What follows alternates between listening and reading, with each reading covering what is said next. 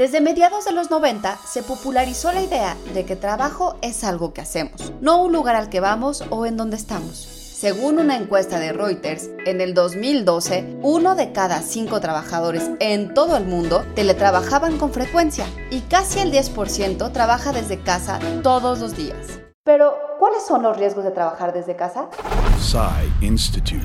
Masterpiece Your Life. So if you could be here around that would be great. Thanks.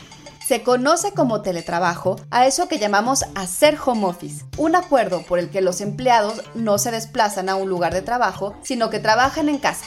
El término se usaba desde los 70 para referirse a las sustituciones en el trabajo de telecomunicaciones y tecnologías de información, y los teletrabajadores del siglo XXI han encontrado en tecnologías como laptops, teléfonos celulares o tabletas equipadas con Wi-Fi. Pero el teletrabajo puede ser un riesgo para el ingreso y la propia carrera, como advierte la periodista Carrie Hannon en un artículo para Forbes. Es muy fácil perder la noción del tiempo y trabajar más horas que en la oficina, y más si te gusta lo que haces.